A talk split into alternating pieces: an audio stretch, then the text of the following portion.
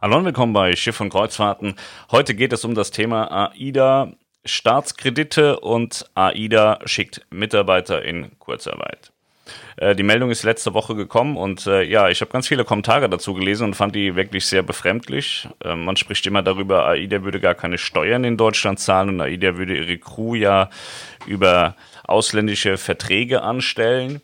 Das alles insoweit korrekt. Es gibt auch die Tonnagenbesteuerung der Schiffe in Italien, weil die Schiffe gar nicht AIDA gehören. Die gehören der Costa Group und AIDA gehören sie gar nicht. So, also erstmal so viel dazu, weil da wurde ja viel erzählt, deswegen dürfe man AIDA überhaupt gar kein Geld geben. Und viele verstehen, glaube ich, gar nicht, was es heißt, einen Staatskredit zu bekommen oder einen Überbrückungskredit.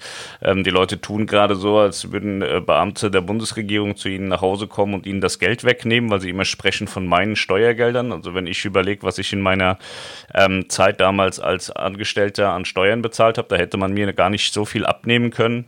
Heute als Selbstständiger ist es ein bisschen mehr, was wir zahlen.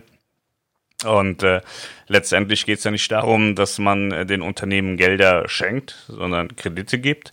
Und die zahlen sie dann am Ende auch zurück mit einem Aufschlag. Und äh, insofern finde ich diese ganze Diskussion sehr merkwürdig tatsächlich.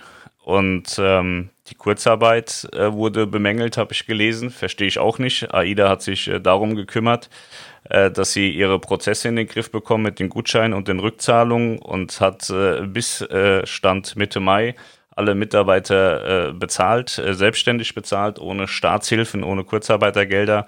Und jetzt ist einfach der Zeitpunkt gekommen, wo auch AIDA sagen muss, so jetzt haben wir ganz viel Geld verbrannt, haben es selber bezahlt, haben uns um alles gekümmert. Und jetzt äh, brauchen auch wir Hilfe. Es gibt ja Unternehmen, die hatten ja schon die Kurzarbeiteranträge fertig, da war Corona noch gar nicht richtig da. Das muss man halt auch mal sagen. Und jetzt ist es eben so, dass AIDA in Deutschland 1500 sozialversicherungspflichtige Mitarbeiter hat, die alle Lohnnebenkosten kosten und die auch bezahlt werden von AIDA. Dass AIDA einer der größten Arbeitgeber in Mecklenburg-Vorpommern ist und äh, ja, sie haben jetzt auch noch verschiedene Immobilien, verschiedene Unterfirmen. Die eine oder andere Firma macht sicherlich auch Gewinne, weshalb dann auch wieder Steuern bezahlt werden. Also ist nicht so, dass AIDA äh, in Deutschland äh, sitzt und äh, die Regierung davon nichts hat oder der Staat davon nichts hat. Da werden schon auch durchaus Gelder an den Staat gezahlt, wie jedes Unternehmen das letztendlich auch macht, das Beschäftigte in Deutschland hat. Insofern ist das mit der Kurzarbeit auch ein ganz normaler Prozess und die Kurzarbeit betrifft nicht die Crew. Viele Menschen glauben ja, dass die Crew in Kurzarbeit geschickt wird. Das stimmt gar nicht. Also die meisten Crewmitglieder haben einfach nur Laufzeitverträge. Wenn die an Bord sind, werden sie bezahlt. Wenn sie zu Hause sind, werden sie nicht bezahlt. Da gibt es keinen festen Vertrag. Die kriegen nämlich gar nichts. So viel erstmal dazu. Es gibt ein paar Leute, die haben einen Festvertrag. Für die könnte das äh, mit der Kurzarbeit zählen. Weiß ich aber nicht genau, ob das so ist. Aber hier geht es primär um die Leute, die in Hamburg und auch in Rostock beschäftigt sind.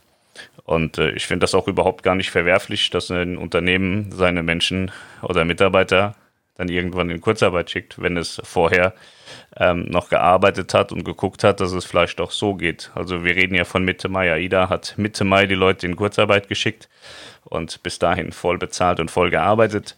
Der TUI-Konzern beispielsweise hat die Kurzarbeit schon deutlich früher angefangen, Lufthansa hat deutlich früher angefangen und alle haben sie beim Start die Hand aufgehalten und äh, es ist bei allen Großunternehmen leider Gottes so, dass äh, viele Gewinne im Ausland erwirtschaftet und entsprechend im Ausland auch versteuert werden. Ist bei AIDA natürlich durch die Schiffe nicht anders. Wie gesagt, die Schiffe gehören ihnen nicht einmal. Die gehören der Costa Group, zu der sie natürlich auch gehören. Die Schiffe sind in Italien registriert und da gibt es diese Tonnagenbesteuerung, worüber dann die Gewinne am Ende versteuert werden.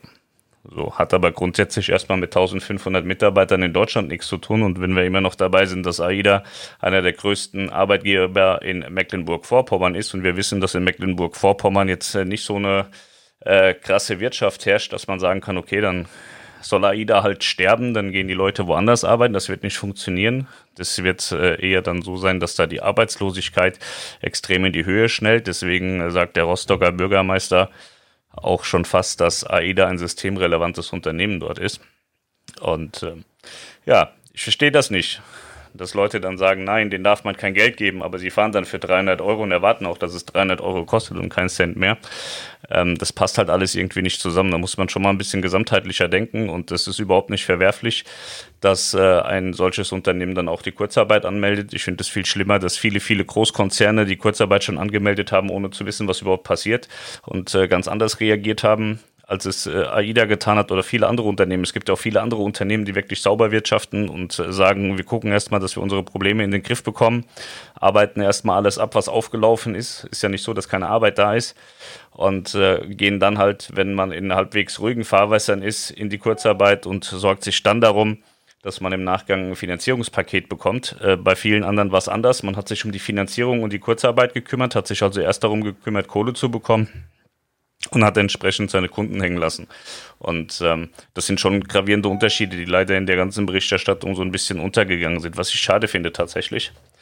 Und ähm, ich finde es generell schade, dass die Firmen alle in Kurzarbeit gehen müssen und äh, würde mir wünschen, weit auch ab von der Kreuzfahrt, dass alle Leute, die in Kurzarbeit gegangen sind, auch ein bisschen Aufstockung bekommen und auch alle wieder in, in ihr Lohn und Brot zurückkommen dürfen weil ähm, ja für Corona kann am Ende keiner was. Ich habe schon viele Existenzen scheitern sehen und äh, dieses, dieses äh, permanente Rumgeheule. Aber meine Steuergelder, guckt am Ende des Tages einfach mal darauf, wie viel Steuergelder ihr wirklich bezahlt. Damit rettet ihr nicht mal irgendwie einen Hund, der auf der Straße rumrennt und Hunger hat. Das ist leider Gottes so.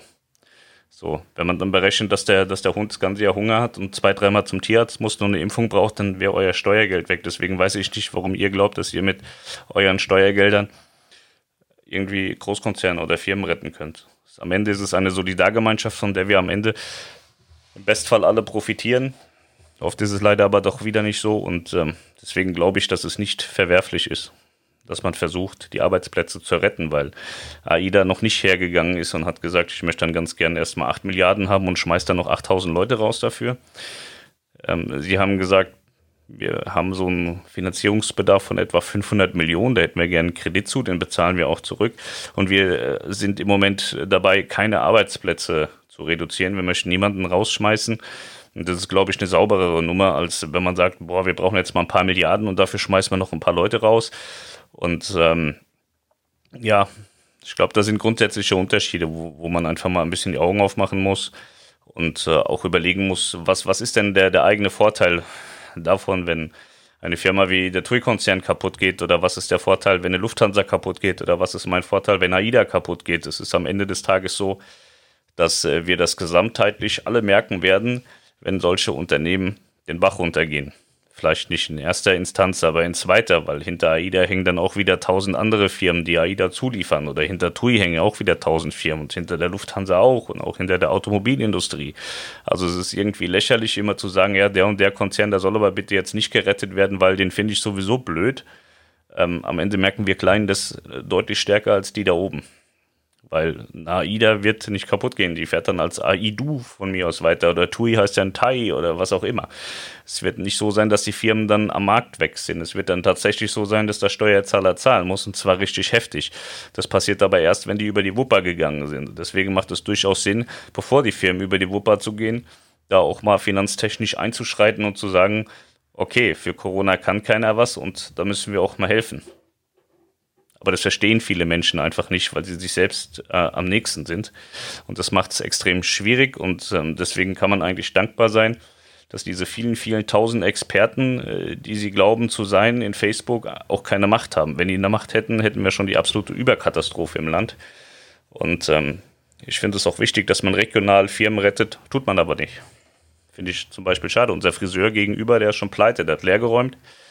Und so geht es vielen, vielen Kleinen auch. Und äh, da ist die Frage, muss man zu den vielen, vielen Kleinen, die sowieso schon kaputt gegangen sind oder jetzt in Kürze kaputt gehen, auch noch die Großkonzerne kaputt machen, um dann zu sagen, ja geil, wir haben jetzt irgendwie 40 Prozent mehr Arbeitslose, das Sozialsystem funktioniert nicht mehr, man kann es nicht mehr finanzieren, aber geil, mein Steuergeld wurde dazu nicht genutzt, macht keinen Sinn. Und wenn wir über Steuergelder reden, ich glaube, es gibt viele, viele, viele Dinge äh, im Land, die mit Steuergeldern bezahlt werden, wo man sich fragen muss, ob das gerechtfertigt ist. Ich glaube, Arbeitsplätze mit Steuergeldern zu retten, ist gerechtfertigt, viele andere Dinge nicht. Und da sollte man vielleicht mal ansetzen, sich anderweitig irgendwie dran aufzugeilen und nicht daran, dass man versucht, ähm, große Firmen zu retten in Regionen, wo sowieso schon kaum Arbeit ist. Ja. So, das war mein Teil dazu. Wie gesagt, also AIDA hätte gern 500 Millionen Überbrückungskredit. Schickt, äh, also schicken ja nicht alle äh, Mitarbeiter in Kurzarbeit. Sie haben 1500 an Land in Hamburg und Rostock. Ein Teil davon, ein großer Teil davon wird in Kurzarbeit gehen. So, und das ist ein ganz normaler Prozess, wie es viele, viele andere Firmen auch machen. Eigentlich nahezu alle Firmen mittlerweile. Ich glaube, 70 Prozent oder so äh, sind äh, irgendwie gewillt, ihre Menschen in Kurzarbeit zu schicken, ihre Mitarbeiter. Und äh, deswegen weiß ich nicht, warum man jetzt auf Einzelne zeigt und sagt, das ist aber böse und das ist jetzt nicht so böse und das ist total böse. Ich höre immer die, ja, die Automobilindustrie, die Automobilindustrie. Also wir haben in Deutschland mehr Menschen beschäftigt im Tourismus als in der Automobilindustrie. Aber über die Automobilindustrie redet man, weil die ja so total wichtig ist. Also ich kenne gerade niemanden, der mal eben weggeht und sich eine S-Klasse für 150.000 Euro kauft. Oder geschweige denn der Kleine, der den Volksgolf für 30.000 Euro kaufen will, kenne ich niemanden. So, also müsste man ja im Prinzip die, den Automobilbereich genauso misshandeln, wie man den Tourismusbereich misshandelt und sagen, nö, brauchen wir nicht die Scheiße. Das haben doch alle fette Gewinne gemacht. Das ist ja das Argument, die haben ja alle fette Gewinne gemacht, die sollen mal ihr Erspartes nehmen. Und ähm, dazu muss man halt auch sagen, wenn man die Geschäftsgrundlage entzogen bekommt, da hilft dir das Ersparte halt auch nicht lange, Gerade wenn du viele Mitarbeiter hast und die halt auch ordnungsgemäß bezahlst. Wenn du natürlich deine Mitarbeiter nicht bezahlst, scheiße behandelst und so weiter, kommst du natürlich noch ein Stück weiter vorwärts. Die Frage ist nur, wie nachhaltig ist das Ganze? Ich glaube, das ist nicht nachhaltig. Ich glaube, es macht Sinn, sich um seine Mitarbeiter zu kümmern, weil die sind auch die, die das Geld verdienen in guten Zeiten. Deswegen sollte man in schlechten Zeiten auch für seine Mitarbeiter da sein. Ja. Also, in diesem Sinne, ich wünsche euch einen wunderschönen Montag. Ich mache jetzt wieder ein paar mehr Videos habe jetzt mal andere machen lassen, habe aber festgestellt, dass da die Substanz oft fehlt. Und das ist ein bisschen schade.